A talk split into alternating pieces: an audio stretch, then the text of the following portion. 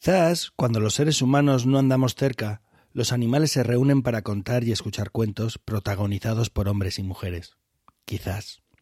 Lo que sí es seguro es que hombres y mujeres, niños y niñas, disfrutamos, aprendemos, reímos, nos asombramos desde hace miles de años con las historias protagonizadas por animales. Y en este capítulo hoy os proponemos hablar de ello. Hoy, en Iberoamérica de Cuento, los cuentos de animales. Comenzamos. Música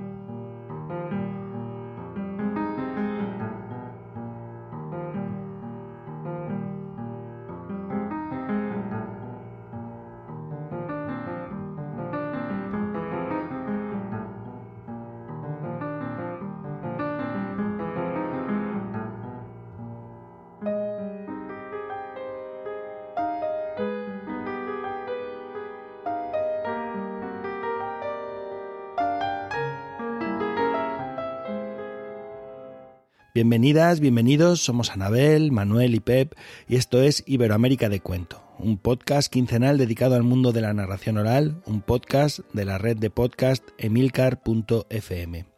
Hoy, en nuestro capítulo número 53, vamos a hablar de cuentos de animales. Pero antes, ¿qué tal amiga? ¿Qué tal amigo? ¿Cómo estáis?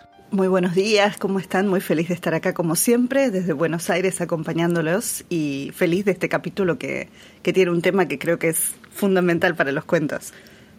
Hola, muy buenas, pues aquí desde Alcalá de Henares, también feliz y encantado de, encontrarnos de nuevo. Ya sabéis que esto es algo que me pone las pilas. Y además el tema de hoy, pues eh, a ver qué nos depara, a ver qué nos depara.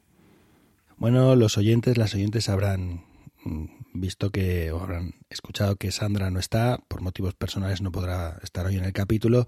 Y desde aquí los compañeros le mandamos un abrazo enorme y deseando tenerte por aquí en próximos capítulos.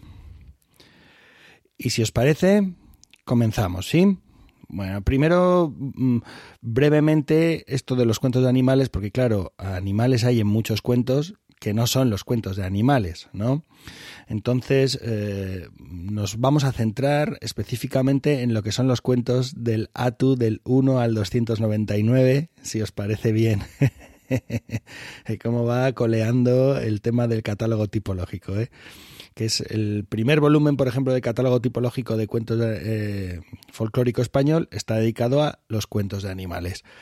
Em, ¿Y por qué nos centramos en ellos? Bueno, pues yo os voy a decir, os voy a confesar por qué os propuse este tema, y es que hace unas semanas en Salamanca, la SAL, la Asociación de Animación y la Lectura de Salamanca, em, organizó unas jornadas dedicadas a los animales y estuve participando en una mesa redonda y fue fascinante. O sea, es un tipo de cuentos que hasta que no te metes de lleno en el mundo del cuento tradicional, no te das cuenta del valor, el poderío y lo que han funcionado y perviven y lo vivos que están, porque muchos de ellos son pequeñitos, cortitos, son cuentos que se siguen contando y que han permanecido en la memoria y que siguen, siguen eh, circulando oralmente, ¿no?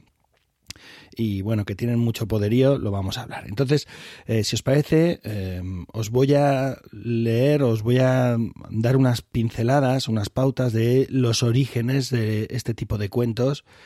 Eh, el primer volumen de, Aurelio Espinosa padre, no sé si recordáis, la gran colección de cuentos recogidos en 1920, no se publica en España esta colección hasta 1947 por el CSIC. O sea, pasan 27 años hasta que esa, esta colección aparece aquí. Y entonces el primer volumen está dedicado a los cuentos, a la compilación de cuentos, a estos 200 y pico cuentos que recogió, pero el segundo y el tercero están dedicados como al estudio de eh, em, estos cuentos ¿no? y a la comparativa con otras colecciones de cuentos mm, de Iberoamérica. Entonces, eh, ahí habla en un apartado, en un punto, sobre los cuentos de animales. Y él dice que eh, los cuentos de animales tienen su origen en dos, como dos líneas diferenciadas. Por un lado están los cuentos de animales totémicos, que de alguna manera documentan tradiciones y, mitos relacionados con los orígenes animales del ser, del ser humano. Eh, de hecho, em, no sé si es él o Ángel Hernández en un artículo eh, que citaré un poquito más adelante, en el que hablan de prop, donde él también hace referencia al totemismo y habla que esto es como un sistema de creencia de los cazadores primitivos en virtud del cual se consideraba que algunos animales eran sagrados. Vamos, en cualquier caso, los cuentos de animales totémicos, que son un punto de partida de, este caudal de cuentos, eh, eh, pertenecen a una época cuando el hombre salvaje eh, piensa en su origen y en la naturaleza que le rodea. ¿Vale? Estos son los, los de animales totémicos. Por otro lado, tenemos otro manantial muy poderoso, un caudal fuerte de cuentos que parte de otra corriente, que, es, que serían los cuentos esópicos, los apólogos o, las fábulas, si queréis. Estas fábulas son, como sabéis, relatos ficticios que tienen una intención, una voluntad didáctica o crítica. ¿eh? frecuentemente eh, se manifiesta en su moraleja final. a ver, este, tipo de cuentos pertenecen a una sociedad ya civilizada. Es decir, mientras que los totémicos se cree que su origen está en un momento en el que los seres humanos están en un estado más, si se me permite, más salvaje. Eh, los cuentos esópicos eh, están mm, circunscritos a una época en la que la sociedad ya está civilizada y organizada y ya existen sus leyes eh, de conductas personales y sociales. Y los cuentos esópicos, pues de alguna forma ah, contribuyen a eh, clarificar estas leyes, esta organización social, a criticar los comportamientos que no son adecuados, etcétera, etcétera, etcétera. En, cualquier caso, si cogemos los cuentos de fábulas o cuentos esópicos eh, y los sustituimos a los animales por personas, por seres humanos, los cuentos siguen funcionando. Siguen funcionando. ¿De acuerdo? Eso no ocurre con los totémicos. Y más adelante hay, digamos, un tercer caudal, una tercera corriente, que serían eh, los cuentos, mm, no sé si llamarlo críticos o jocosos, jocosos, ¿no? Porque es que aquí he leído bastante, bastantes cosas sobre este tema, eh, porque, a ver, sobre todo las fábulas, durante miles de años pervivieron, pervivieron o convivieron eh, oralmente y por escrito. Ah, hablaremos de ello seguramente más adelante, ¿no? O por lo menos mm, en algún punto. Eh, porque eran muy útiles para la escuela, para la enseñanza, para, bueno, en fin, la voluntad didáctica de los cuentos es porque eran útiles y por eso pervivían. Pero en el momento que pasaron a la oralidad, Maxime Chevalier eh, comentaba en un artículo que en el momento que pasan a la oralidad pierden esa carga didáctica y se vuelven muy jocosos. ¿no? Entonces aparecen incluso eh, unas líneas como ciclos incluso épicos, como lo que es el, el román de Renard, que son compilaciones de cuentos que se agrupan en esos ciclos épicos, jocosos, y en los que eh, la didáctica desaparece y aparece más bien una crítica jocosa con respecto a la sociedad medieval. ¿no? El román de Renard tiene como, no sé si son 29 ramas, 29 cuentos, 29 situaciones jocosas, humorísticas, que todos, bueno, los, tú las estás leyendo y las reconoces eh, como cuentos tradicionales, en los que hay una crítica al statu quo, al ordenamiento social. Entonces, esa oralidad los inviste, inviste, ¿sí? ¿Lo he dicho bien? ¿Sí? Sí, ¿no? sí. Eh, Porque si no estarías embistiendo. Eso, Es, sí. O los, o los viste eh, con otro tipo de ropajes, ¿de acuerdo? Sale de esa voluntad didáctica y se pone eh, mucho más cachonda, mucho más afilada, mucho más acerada. Y esto es, mm, de alguna manera, pues como la introducción y luego a partir de aquí, si queréis, pues podemos ir hablando mm, de, de lo que vayamos, de, de los temas que van surgiendo a partir de esto. ¿Os parece bien? ¿Sí? Bueno, entonces, Anabel, si quieres, tocamos un poquito los cuentos totémicos, a ver qué te, qué te parece y podemos ir comentando, Manuel. Me parece muy bien. Y, mm, a ver, por un lado, quería hacer como una especie de aclaración, porque justamente Pep me decía, bueno, desde la, desde la perspectiva antropológica que pasaba con el, con el totemismo, este que trae este tipo de cuentos. Y mm, hay que pensar que eh, mucho del folclore que se escribe, sobre todo en la primera mitad del siglo XX, se nutre de teorías antropológicas que en la actualidad ponemos un poco en discusión. Y justamente la del totemismo es una por lo menos desde esta perspectiva evolutiva, ¿no? De la idea de eh, salvajismo versus civilización. Eh, aunque sí es verdad que esto de totemismo remite a eh, antepasados mucho más antiguos eh, que ya están viviendo en sociedad y que ya tienen reglas sociales y que, eh, digamos, en general lo que hacen es establecen relaciones con el mundo natural, sean animales, plantas o incluso piedras o los astros, para, em, digamos, establecer vínculos o puentes a través de la analogía. Esto le visto en algún momento, porque vamos, vamos, digamos, a tomar como desde la mirada folclórica qué pasa. Frazier, que era un autor que va a estar buscando y es muy conocido por un texto que se llama La rama dorada, que si ustedes lo buscan es sobre el tema del origen del fuego, el mito, todos los mitos que tienen que ver con el fuego. Eh, él pensaba que ese origen del fuego era esa división entre el pasaje de la naturaleza a la cultura, que durante mucho tiempo se estuvo buscando. Levi va a ser el que va a decir, no, no es eso, es el incesto el que marca la diferencia entre lo cultural y lo natural, ¿no? que nos distingue de los animales. Y después a partir de eso Levi Strauss va a estar escribiendo sobre el totemismo y explicando algo de estas relaciones que uno establece como pares con ese mundo natural que nos rodea. Eh, pero después discípulos de él aumentaron la apuesta y son discípulos que tal vez no fueron tan conocidos en el mundo folclórico, digamos, nos quedamos como con las viejas definiciones. Y está bueno tenerlo en cuenta cuando miramos estas historias, eh, que muchas veces están ancladas en viejos mitos eh, y entonces ahí, digamos, tiene como un peso, como vos decías, Pep, a diferencia de los cuentos esópicos, son cuentos que en general son difíciles de tocar porque tienen una carga profunda simbólica y muchas veces además muy enraizada en animales en lo concreto, cuando muchas veces los esópicos en realidad lo que están es eh, revistiendo a través de la imagen del animal eh, relaciones entre los humanos, ¿no? Como para ir, ir ubicándonos. Pero un discípulo de mm, Televistro que es Philippe Descola, que en la actualidad escribe todavía en Francia, eh, una de las cosas que él hizo fue estudiando a los jíbaros en la zona de Ecuador, empezó a descubrir que realmente eran relaciones de parentesco con el mundo natural como si fueran eh, relaciones de mm, suegros, cuñados con el mundo animal y el mundo, digamos, el mundo natural. Y que en realidad, y, y él lo empieza a plantear con mucha más fuerza, esta división que hacemos entre naturaleza y cultura es una división construida por nosotros artificialmente. Porque justamente muchas de estas sociedades que definiríamos con el viejo término de animistas o totémicas, en realidad lo que están estableciendo son relaciones de igualdad, pero mm, desde el lado de no explotación de recursos, sino de igualdad en términos de parentesco. Entonces, ¿Qué pasa con un cuñado o qué pasa con tal vez un suegro o una suegra?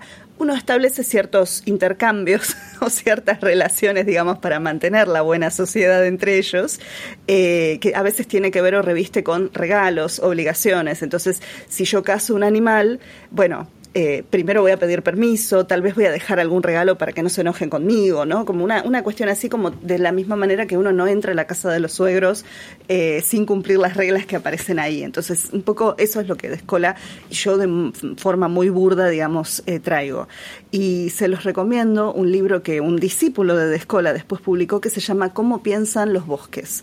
Eduardo Con va a escribir este libro y es muy interesante porque justamente él trae nuevamente este pensamiento animista y en realidad abre muchas preguntas a este mundo de los cuentos. Ahora, Hablando de cuentos específicamente, ¿cuál sería, por ejemplo, un tipo de cuento totémico?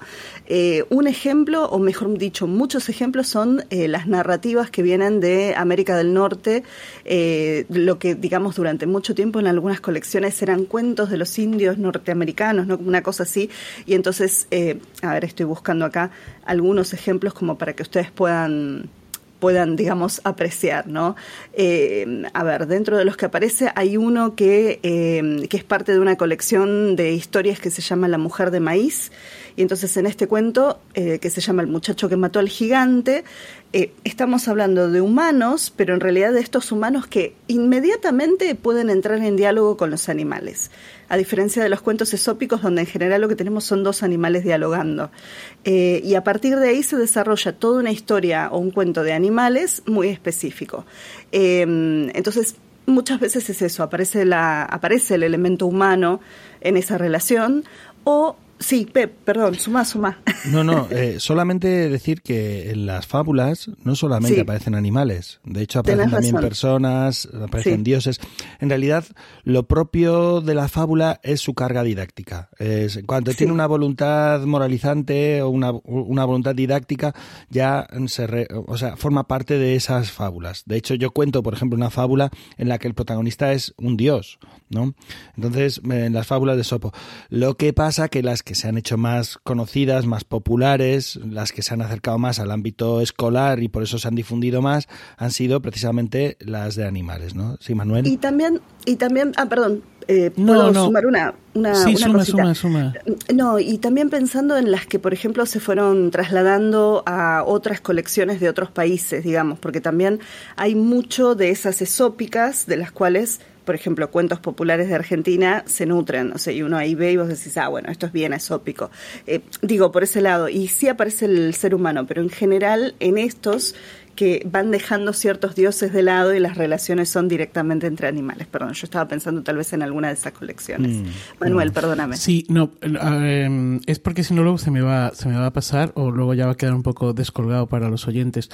Eh, apuntar aquí que en, he escuchado contar este tipo de cuentos totémicos y a narradores africanos, narradores porque eran, eran hombres los dos, y en muchas ocasiones lo recuerdo diciendo, el hermano conejo o la hermana tortuga, es decir, esa relación de parentesco.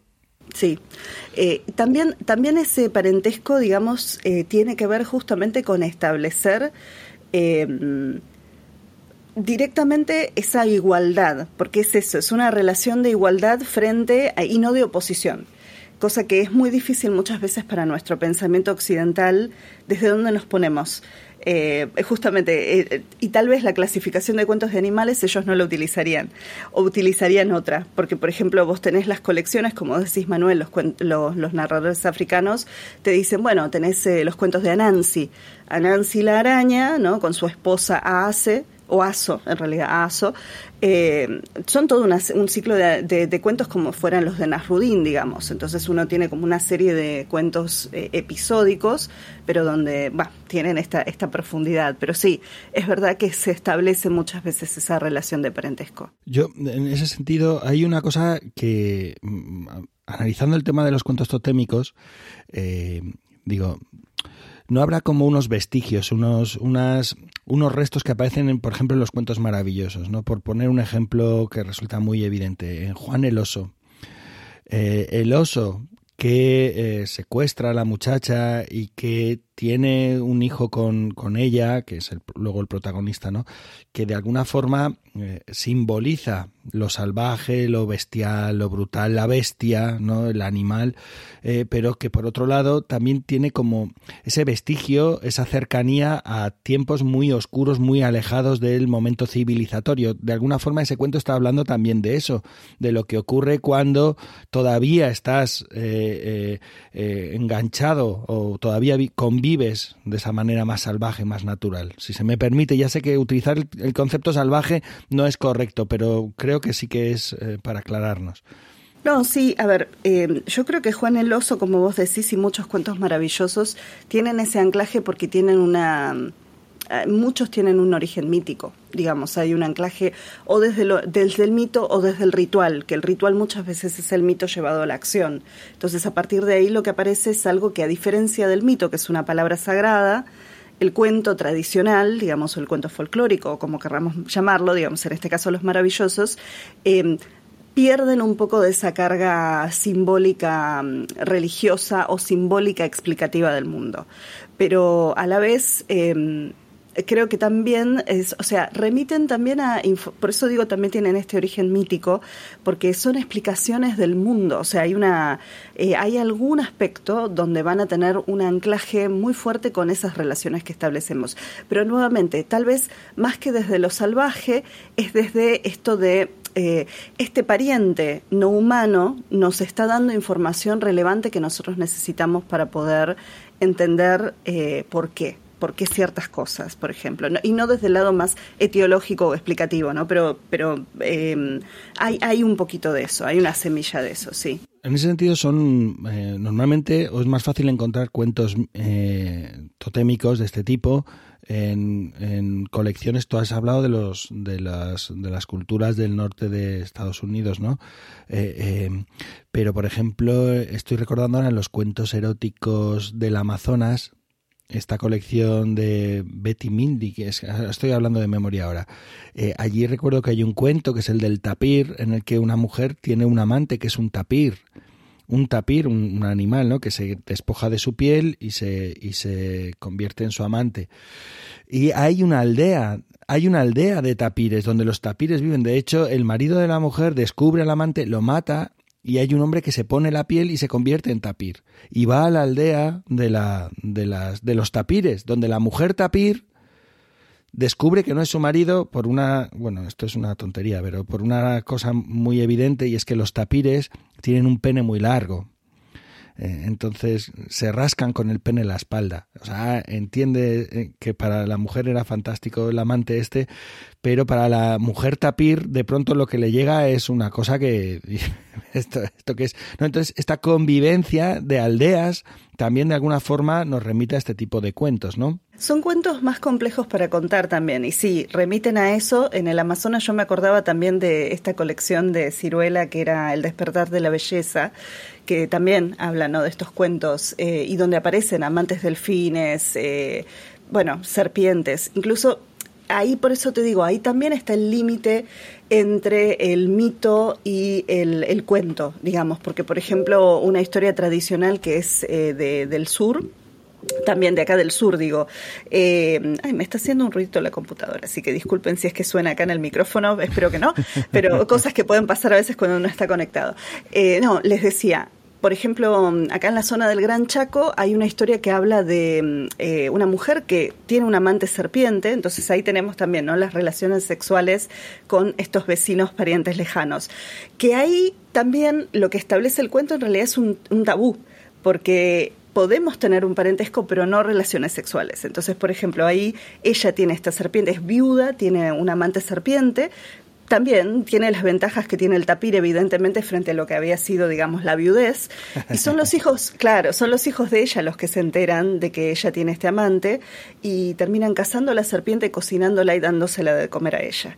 Entonces, después, cuando ella se entera de que acaba de devorar a su amante, los quiere matar a sus hijos. Y los hijos terminan huyendo al cielo, eh, hacen un agujero en el cielo y terminan trepando y metiéndose ahí. Y ella, eh, digamos, esa historia, que en realidad es un relato mucho más largo y más complejo, una de las cosas que tiene es que es el origen de los colores del mundo, porque cuando ella trepa y trata de agarrarlos, los animales los ayudan, los pájaros, eh, y algunos pierden plumas y esas plumas caen en la tierra, entonces los pájaros hasta ese momento eran los únicos que tenían colores es súper interesante, pero te digo, está ahí en el borde entre un cuento totémico o iniciático y uno de, uno, digamos, un mito. Pero bueno, no, no voy a seguir entusiasmada porque si no.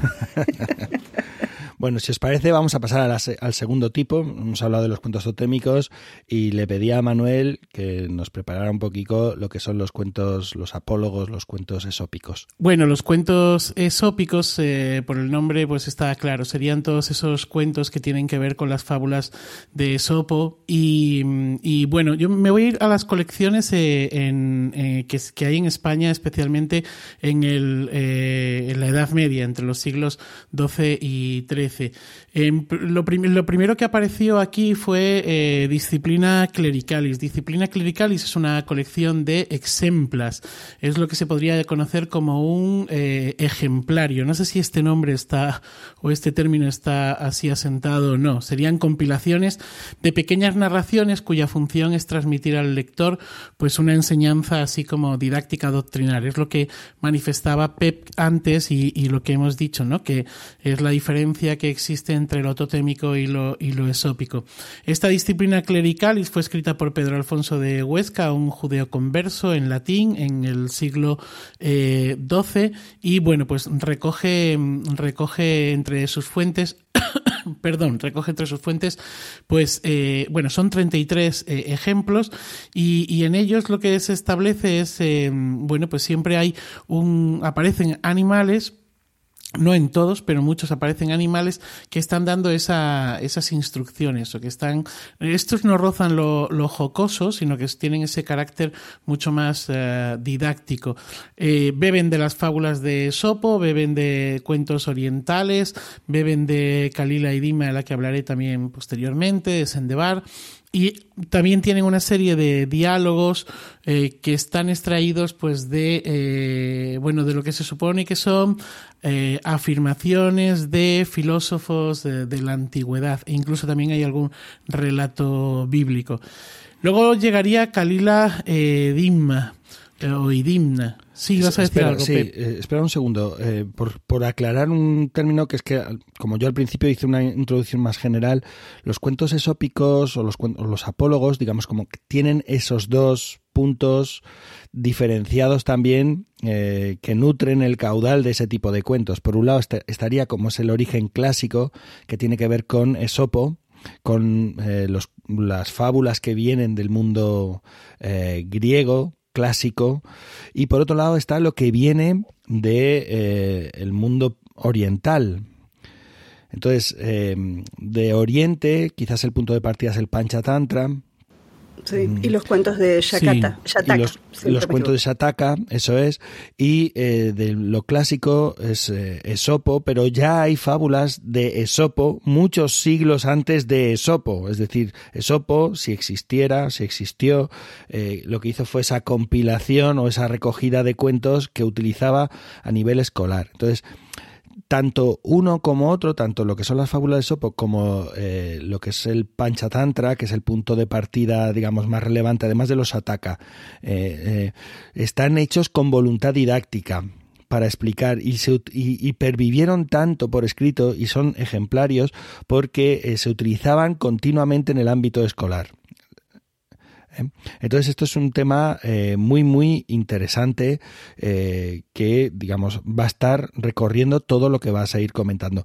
Por eso es tan importante las colecciones que vienen de Oriente porque entran por España por razones lógicas y, muy evidentes, ¿no? Entonces ahora continúa, perdona ya con el Kalila Edimna. Sí, bueno, eh, el Kalila Edimna eh, aparece a mediados del siglo XIII. Es una, bueno, se cree que es una traducción que encarga el propio Alfonso X. Eh, y bueno, es de origen hindú. Se trata de toda una serie de repertorios eh, sapienciales de educación de, de príncipes. Eh, aquí lo que ocurre es que, bueno, se utiliza un motivo que es bastante típico, un, un, pretexto que es bastante típico en, en, la, educación de, de príncipes, en, lo que es el, el bueno, pues el, sí, esta actividad didáctica que es eh, la pregunta y la respuesta, ¿no? Entonces, en este caso se trata de un rey con un, filósofo y entonces el rey va haciendo preguntas y el filósofo va uh, contestando a esas preguntas y, va dando paso a toda una serie de cuentos ejemplarizantes o ejemplas eh, contados y protagonizados por, por animales, ¿no? animales como un buey, un león, eh, y sobre todo aquí juegan un papel muy importante dos, dos lobos o dos uh, chacales que precisamente se llaman Kalila y Digna y que eh, son los que protagonizan el mayor eh, número de, de, estos cuentos. Luego tendríamos el Sendebar, que es una, un muy parecido, aparece a mediados del siglo XIII. Este se atribuye a que aparece la traducción por iniciativa de un hermano de Fadrique, un hermano de Alfonso X, lo cual nos está hablando también un poco de, bueno, pues de, ese Alfonso y de esa familia, ¿no? Cómo, cómo tenían un interés por todo lo que llegaba también de otros lugares, especialmente de Oriente. Y fue titulado como el libro de los engaños y de los ensañamientos de las mujeres. En este caso, todas estos ejemplos, todas estas fábulas eh, con animales son todas o casi todas con un carácter bastante misógino. Lo que hacen es eh, poner en guardia al hombre contra las tretas de eh, las mujeres. Y luego, por último, casi por último, tendríamos el libro de, de los gatos. Este mm, eh, es obra de un, un autor eh, inglés, Odo de Cheriton, y también es de mediados de mediados del siglo XIII Eh, este individuo vino a trabajar a, España, estuvo eh, como profesor eh, universitario en Palencia y en Salamanca y aquí escribió la mayor parte de sus obras. Escribió un libro en latín titulado El libro de los gatos y que pertenece también a estos ejemplarios. Está lleno de, de fábulas donde lógicamente los animales son los protagonistas. En ocasiones aparece el hombre y mantiene la estructura que veíamos anteriormente en, en Lila Edima, que es esta estructura de alguien que pregunta y alguien que, que aconseja. Y quizá... Manuel, sí. Manuel, ¿y son dos gatos los que preguntan y aconsejan o el nombre le quedó porque sí? El nombre ah. le quedó porque sí, no, hay, eh, o sea, hay todo tipo de animales. Yo también estuve investigando sobre esto porque, claro, con ese nombre pensé, pero no, no, no. Y luego, eh, este, esta obra eh, tuvo así su repercusión, pues, en un clásico español que yo creo que muchos nos ha tocado estudiar, al menos los que somos de eh, bachillerato, del bachillerato y el COU, eh, aquí en el sistema educativo español, que era el conde Lucanor, de don Juan Manuel, este ya es del primer tercio del siglo XIV y los protagonistas son pues eh, don Juan Manuel y Patronio, que es su consejero y que es quien le va contando los cuentos a las, eh, a las dudas que va teniendo don Juan Manuel. No sé si queréis apuntar alguna cosa más sobre todo esto. Sí, fíjate, eh, está fantástico el cierre con don Juan Manuel, con de Lucanor, eh, que vincula directamente con eh, el Panchatantra y que va haciendo como esa recogida de todo lo que ha sido citando, porque mientras que las fábulas tienen un carácter mucho más popular, si se me permite, eh, mucho más eh, para el pueblo. Son ejemplos que utilizaban en los sermones o ejemplos que se utilizaban para hacer dictados, para aprender a hacer traducciones del latín o del griego, para, para aprender a escribir, para aprender a leer. Eh, o sea, muy populares que estaban en la escuela, en la, en la iglesia mm, y que circulaban oralmente con mucha, con mucha viveza. El Panchatantra eh, se escribe porque hay un Maharaja, un rey de un reino de la India, que está muy preocupado porque sus tres hijos son literalmente imbéciles y está preocupado porque heredarán ese reino y no sabrá, o sea, se, desmoronará todo y le dicen, no te preocupes, vamos a escribir un libro en el que se compilará todo el saber. Y entonces, ese, eh, digamos, esa línea oriental eh, no es tan popular. Está más dirigida como a las clases altas. De hecho, mm, ni siquiera está considerado como un punto de partida de lo que es la literatura infantil. Esto es bien interesante, porque aunque sí está pensado para jóvenes, para niños, de, la clase alta, altísima, o de lo que es la monarquía, eh, no está considerado literatura infantil porque en realidad no está pensado para niños, porque de alguna manera no existía el concepto niño ni infancia, ¿no? Eh, pero eh, sí tenían esa voluntad como de consejeros, libros consejeros Mm, para los gobernantes, para las clases altas. No eran cuentos tan tan populares como era la otra corriente clásica de, eh, los apólogos esópicos. No sé, Anabel, si querías comentar algo. No, en principio estaba escuchando y pensando que eh, el conde Lucanor además nos da, no tiene nada que ver con cuentos de animales, ¿no? Pero nos da el traje nuevo del emperador. ¿No es ahí donde aparece la versión temprana? Me parece. Creo que sí. Digamos, Como, como que también tienen estas, eh, esta forma de reunir estas fuentes eh, fundamentales, porque en realidad son cuentos que vienen dando vueltas y que después tal vez nos encontramos en el siglo XIX con sus nuevas versiones.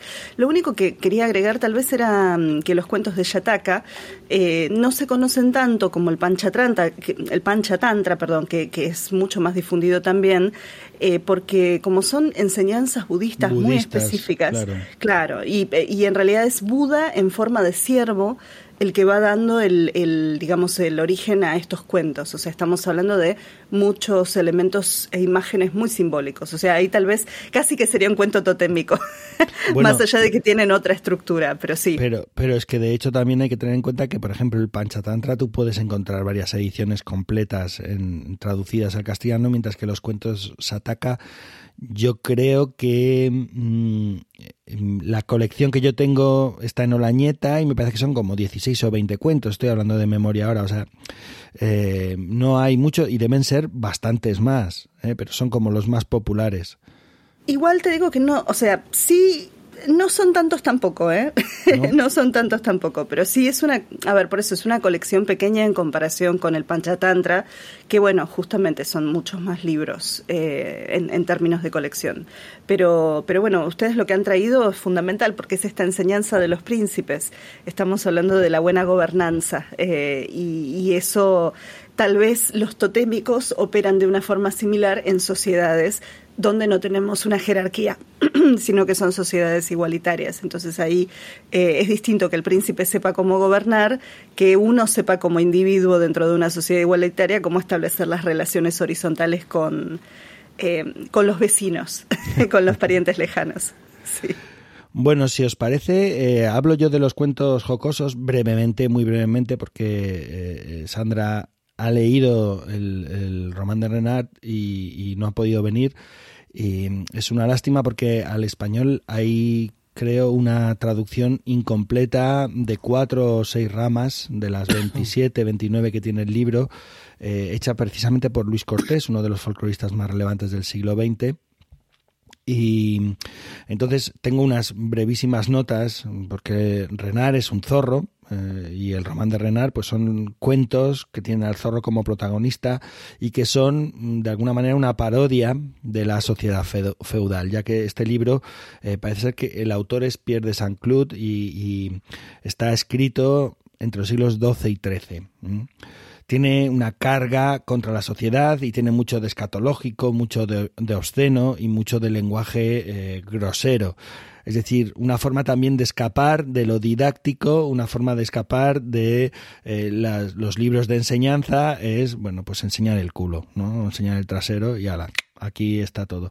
Y las, la recogida, o sea, los cuentos que reúne le sirven como para hacer esto, eh, que es burlesco, que es satírico y que nos trae, de alguna manera, tal vez el primer antihéroe de la literatura, ¿no? Quizás, quién, sabe, que esto que lo diriman los, los, expertos.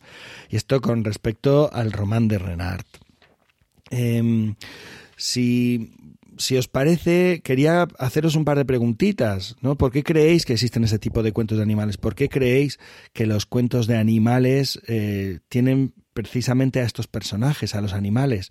Eh, por qué motivo aparecen este tipo de cuentos y no se utilizan, mm, en el caso, por ejemplo, de, las, de los apólogos, porque no se utilizan a personas y se utilizan a animales, ¿no? ¿Qué, pensáis al respecto? Y si os parece, eh, ¿por qué esto sucede de alguna forma en la tradición oral y se acaba proyectando también en lo que es la literatura específicamente o especialmente o muy concretamente en la literatura infantil? No sé si queréis que comentemos algo de esto.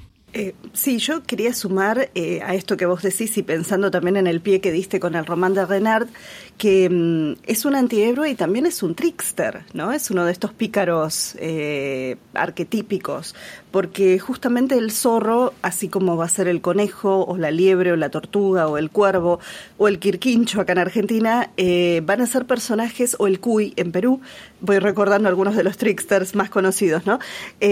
van a ser estos personajes que tienen esa esa, capacidad en algunos casos de dar vuelta a situaciones que no son 100% héroes, tampoco son antihéroes, o sea, son como que tienen esos dos aspectos, esa complejidad, eh, y que, como vos decís, son también personajes que ayudan a una burla o una crítica social, por ejemplo.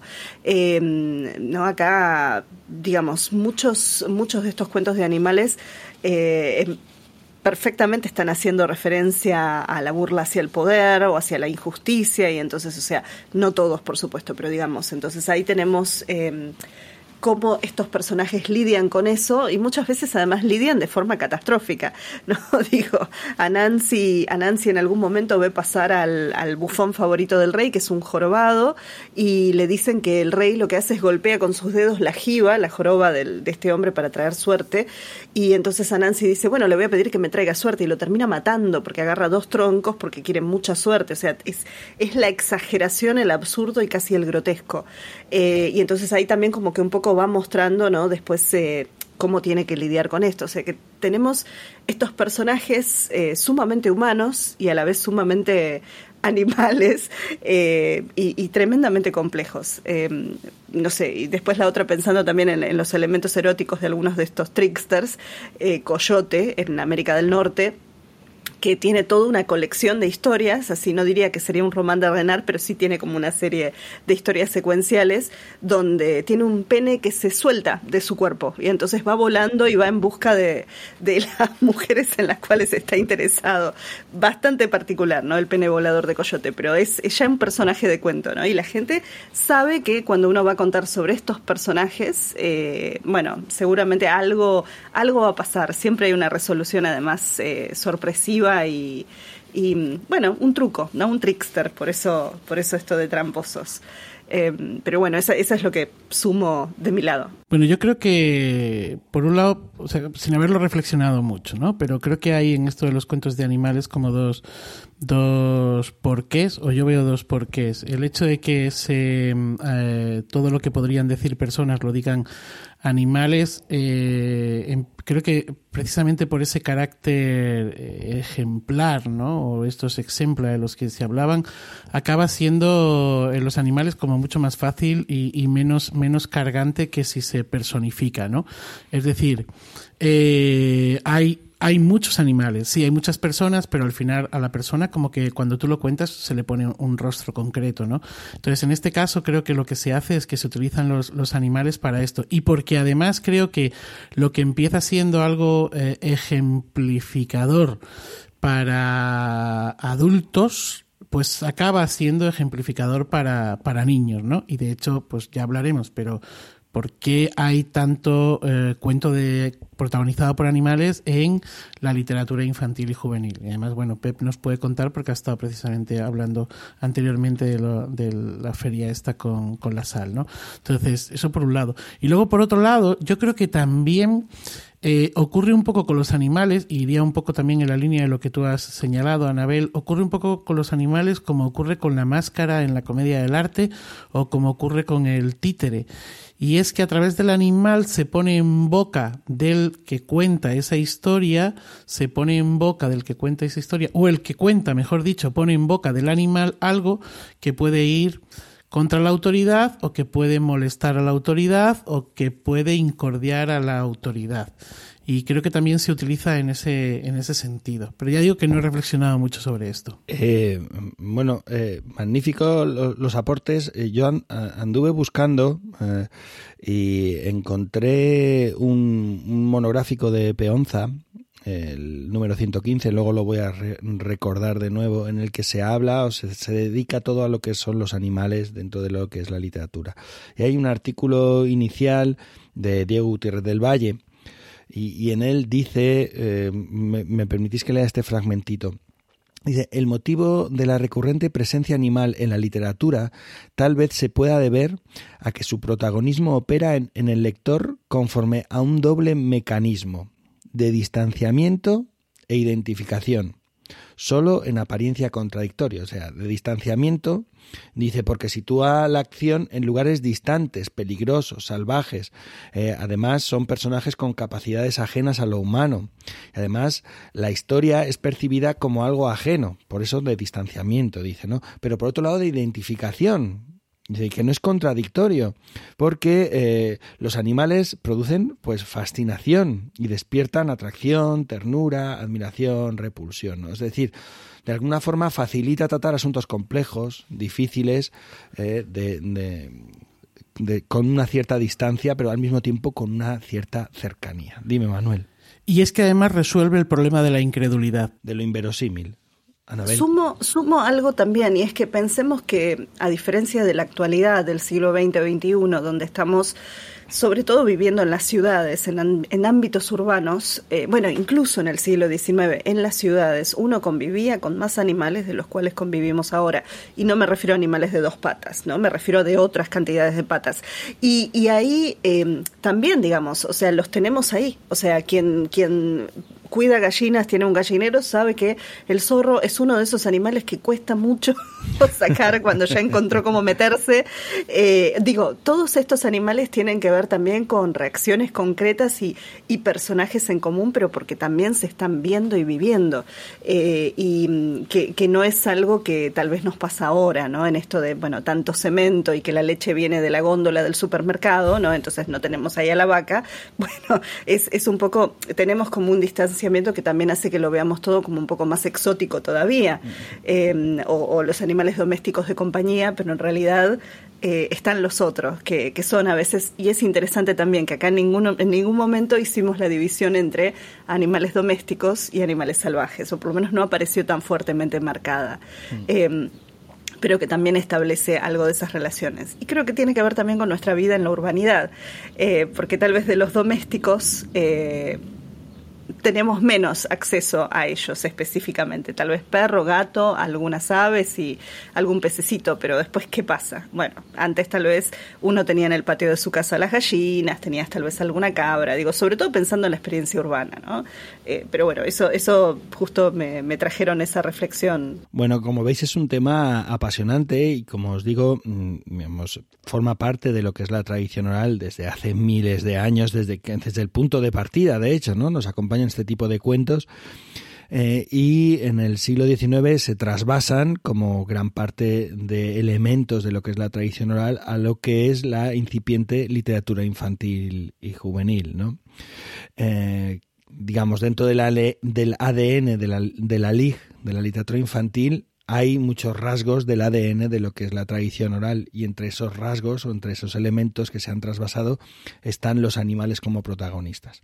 Entonces, para ir terminando este capítulo, os voy a pedir, si os parece bien, eh, eh, un par de colecciones o una colección a cada uno o algún cuento o algún autor o autora, ya sea de tradición oral, o sea, si es una colección, o, ya sea de literatura infantil, si es algún, eh, algún autor o alguna autora para comentar. ¿Os parece?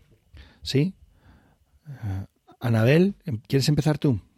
Bueno, eh, a ver, yo les voy a recomendar si quieren divertirse un rato, ver un poco de la colección de cuentos de animales que tiene registrada Berta Vidal de Batini, que son los primeros tres tomos que ella tiene publicados y que están ahí en Cervantes Virtual. Eh, y ella sí hace esta división también que aparece ¿no? de animales domésticos, animales salvajes, eh, pero es interesante también ver eh, qué animales son los que más recurrentemente aparecen. O sea, y hay mucho parentesco, obviamente, con qué pasa en España y qué pasa en otros países hispanohablantes.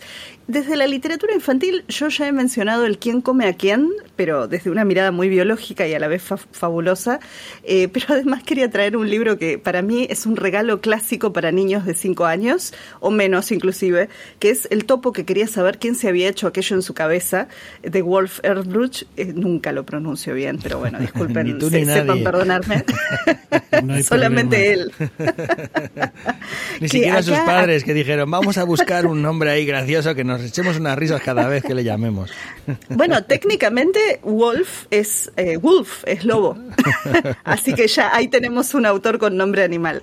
Pero ese, ese cuento para mí me parece fabuloso, es un cuento acumulativo, una historia acumulativa donde tenemos a este topo que se despertó un día con algo en su cabeza eh, del reino de lo escatológico y empieza a preguntar y también es, em, digamos, bastante realista en el sentido de que después va mostrando cómo él va investigando las distintas formas de ser de estos distintos animales para poder contrastar eh, quién fue el culpable. Eh, y es muy divertido. A, mí por lo menos me encanta. Y los padres siempre se horrorizan, cosa que también hace que sea un regalo perfecto para darle a niños pequeños. Eh, porque está bueno provocarles un poco. y a los niños, por supuesto, les encanta. Así que ese, ese, digamos, sería como mi cuento de animales, que también tiene una estructura acumulativa, que es algo que aparece mucho en los cuentos de animales. Eh, siempre son episódicos, en el sentido también de que nunca tenés más de dos personajes juntos conversando en una escena, que también es algo característico de los cuentos de animales, bueno, y de muchos cuentos orales. Entonces tiene, tiene todo eso. Eh, que acá en Argentina en algún momento se tradujo como qué le pasó al topo virolo en su cabeza. No sé de dónde salió lo de topo virolo, creo que algún traductor muy creativo decidió poner nombre, pero también, también si uno encuentra esa edición también es muy divertida. No digo más. Bueno, pues fíjate que ahora que has comentado esto, yo, eh, y al hilo de lo que comentábamos anteriormente sobre que se utilizan los animales para decir cosas que son eh, políticamente incorrectas o que son duras, eh, recomendamos aquí cuando hablamos de la muerte, en el capítulo que dedicamos a la muerte, eh, precisamente el del pato y la muerte. Y ahí ese sería un ejemplo perfecto de cómo se personifica en, la figura del pato o cómo el pato sirve para, hablar de este tema, ¿no? El pato y el, y el tulipán. Bueno, yo creo que si hay un autor, esto me lo podéis discutir y tirar piedras, pero en privado, por favor, eh, si hay un autor que personifica, o sea, del que podamos hablar, que maneja a la perfección y que es como el amo, es eh, dando voz y contando cosas de adultos y de niños o cosas para todos. Eh, este en, boca de animales este es eh, Arnold Lovell. No sé si estáis de acuerdo conmigo o no pero bueno este autor estadounidense con una vida súper interesante recomiendo que le echéis un vistazo a, al artículo, bueno, a la entrada que tiene el propio Pep dentro de su, de su página web o eh, al artículo de mm, Ana Garralón en, para la revista Babar. Bueno, hay, hay un montón de referencias que podéis encontrar en internet sobre este, este señor y sobre su vida. Y yo creo que cosas de su vida que le pasaron o que vivió consiguió de alguna manera eh, bueno, rebelarse contra ellas a través de el ponerlo en boca de los, de los animales, desde los entrañables sapo y, y cepo, pasando por las historias de ratones, búho en casa, saltamontes va de viaje, que es una auténtica delicia. Bueno, es que son todos una delicia, cerdito, tío elefante, sopa ah, de ratón, bueno, todos, todos son una maravilla y recomiendo pues, precisamente eso, ¿no? Eh, a este autor y, y toda yo creo que no sé, no, no lo he contado, pero creo que 80-90% de su obra tiene que ver precisamente con animales. Eh, estoy a muerte contigo, me encanta, sí, magnífico, gracias por traerlo. bueno, yo os voy a dar, eh, os voy a recomendar dos colecciones de cuentos protagonizados por animales. Bueno, una es una colección muy particular que conocí gracias a Alberto Sebastián, que me dijo, tienes que leer esto, que es El tío Remus, Está publicado por Páginas de Espuma y es de Joel Chandler Harris. Bueno, en realidad son cuentos de tradición oral, lo que pasa que Joel Chandler eh, pues los, los compiló, los recogió, les dio forma. El tío Remus, pues no recuerdo ahora mismo cuántos cuentos tiene, pero pues llegará prácticamente a los 100 cuentos de animales eh, protagonizados por Mano Conejo, eh, y el resto de, eh, de, grupo de animales que eh, lo interesante a ver voy a explicar voy a intentar explicarlo lo interesante es que todo tiene un marco narrativo. Hay un pequeño niño, un niño que va a la casa de tío Remus, a la chabola de tío Remus, porque tío Remus es un esclavo, un esclavo afrodescendiente, y está contando cuentos. Entonces el niño, cuando termina en la casa el niño es blanquito. Cuando termina en la casa va a la casa del tío Remus, cuando termina sus deberes, sus tareas, o escapa a la casa del tío Remus, y ahí el tío Remus, mientras arregla unos zapatos, mientras eh, hace una soga, mientras está haciendo cosas, pues le va contando historias, sobre todo en la primera parte, en la segunda parte, ya no está solo eh, el tío Remus, hay otros narradores y a veces eso es magnífico porque cuentan distintas versiones de un mismo cuento. Y en esos cuentos, pues el mano conejo, que siempre es el más débil, también es el más astuto y es el que consigue salir victorioso ante situaciones eh, increíbles, difíciles, duras. Y claro, visto con esa perspectiva o a pesar de esa distancia, el mismo hecho del marco narrativo en el que todo está transcurriendo da un valor muy poderoso a esos cuentos. Entonces la colección del tío Remus es una colección absolutamente deslumbrante en la que se tocan temas muy complejos como el hambre, ¿eh? como eh, la esclavitud, como el, eh, el, abuso de poder, un montón de temas, pero desde esa mirada o desde, esa, desde ese trabajo de los animales, desde ese plano, ¿sí? Manuel. Sí, yo también llegué a ese libro a través de Alberto Sebastián, que me lo recomendó, gracias Alberto, y, y, es absolutamente maravilloso. A mí es que me, vamos, me lo bebí, me bebí, y son más de 100 cuentos, ¿eh? Sí, no, no, es increíble. Y yo recuerdo que cuando conté, elegí dos o tres para la radio y, cogí, cogí, dos o tres cuentos que tenían que ver con el hambre en el que vendían a sus madres o, se, para, o mataban a sus madres para comérselas. Que tú dices, pero madre mía, pero fíjate lo que están, lo que están contando aquí, ¿no? Pero está, contando de, está contado de una manera que mm, muy, muy relajada, muy tranquila, muy... Y, a ver, no son todos así. Les pregunto, ¿ustedes, ¿ustedes saben de dónde viene el origen de Uncle Remus, de tío Remus?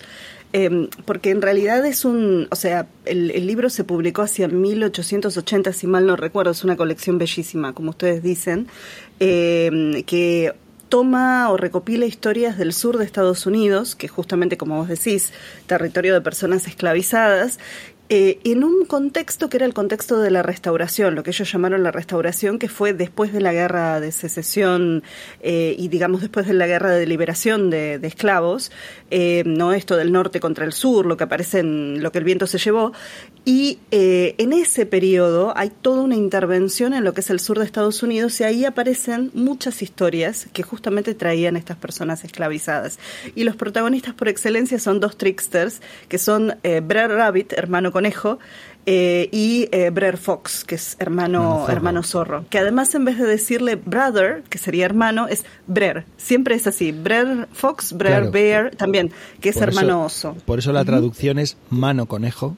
Sí, y, mano está muy bien. Sí, está muy bien cuidada. No, está publicado por Páginas de Espuma. Es un libro de verdad muy, muy recomendable y polémico, por polémico no por pues por el contexto. De hecho, creo recordar en la introducción del libro se cita que eh, la sociedad folclórica de folclore norteamericano estuvo mm, eh, a punto de no incluir esos cuentos eh, digamos, en el catálogo del folclore compilado, o sea, cuentos recogidos en el siglo XIX.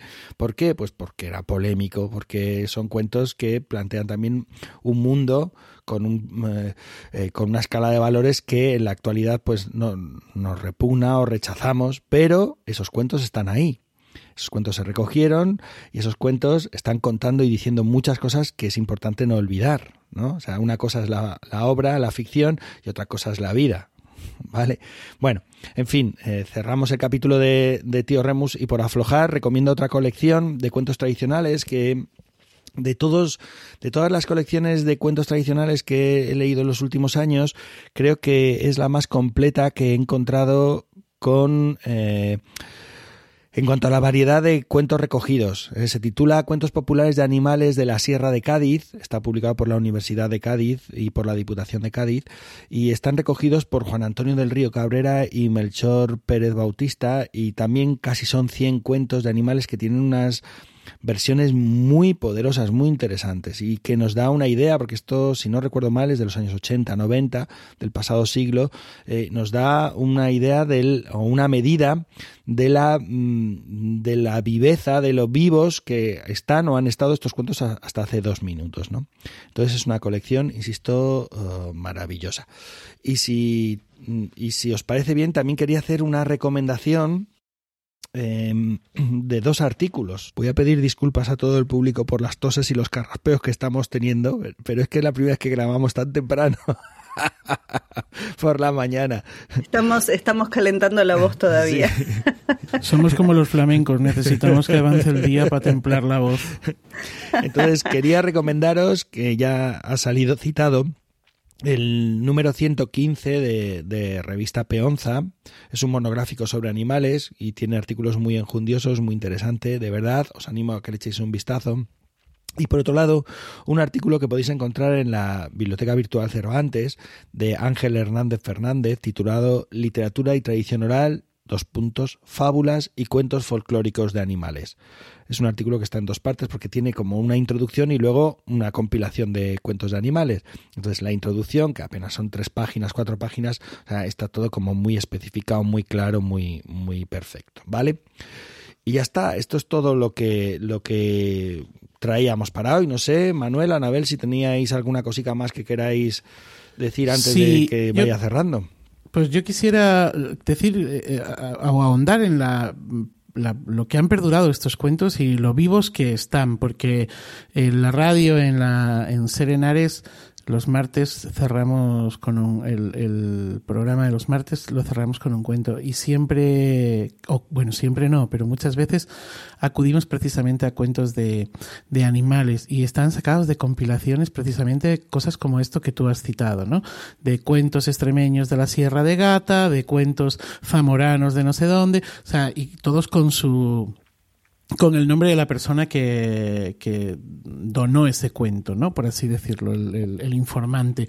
Y, y, es alucinante por eso, porque están súper, súper vivos y ahí están, y ahí están. Y resuenan mucho a los oyentes. Resuenan, sí, sí, sí, resuenan.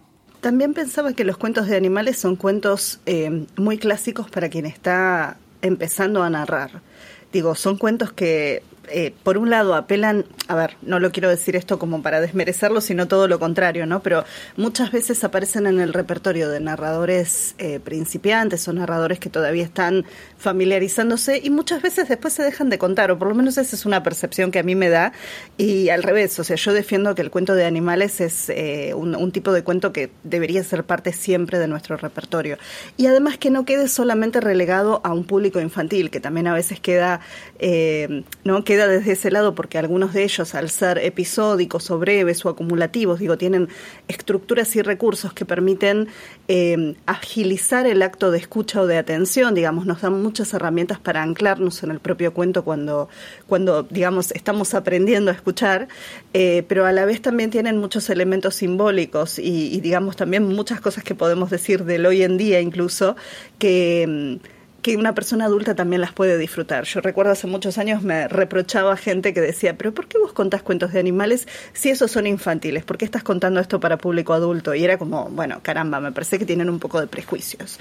¿no? Entonces también defender un poco el, el cuento, eh, este tipo de cuento que es un cuento que depende de cuál, llega a todas las edades, pero también eh, es un cuento que debemos todavía revalorizar dentro del oído de, de, las personas adultas. Pues ese era el objetivo de este capítulo. Si lo hemos logrado, pues magnífico, y si no, pues volveremos a intentarlo. De eso se trata, ¿no? Seguiremos, seguiremos. Bueno, que nuestro podcast llega ya a su final y estoy casi seguro que podríamos continuar hablando de este tema, de este temazo, como muchas otras veces nos ocurre. Pero si os parece, eh, vamos a ir despidiéndonos. Anabel, Manuel. Bueno, saludar como siempre es una alegría incluso a pesar del madrugón, que como decía Pep, hicimos todos, yo también, acaso eran las 4 de la mañana cuando arrancamos casi un poquito pasadas, acá en Buenos Aires al menos. Y, bueno, como siempre, eh, este, esta oportunidad de poder conversar y de seguir pensando, ¿no? Y de seguir como haciendo que crezca es una de las cosas que me fascina de este podcast. Así que, y de tenerlos a ustedes como compañeros. Así que bueno, eso, saludar a todo el mundo y mandarles un abrazo. Pues nada más, un placer grande. Ya sabéis que mm, eh, disfruto mucho con esto y, y, nada más, un beso grande también para, para Sandra. Y hasta el próximo. Y a Anabel la mandamos a la cama ahora, ¿no? Porque todavía allí sigue Sí, siendo, vete a la cama, vete sí, a la vete cama ya, ya vete, ya. a la cama ya.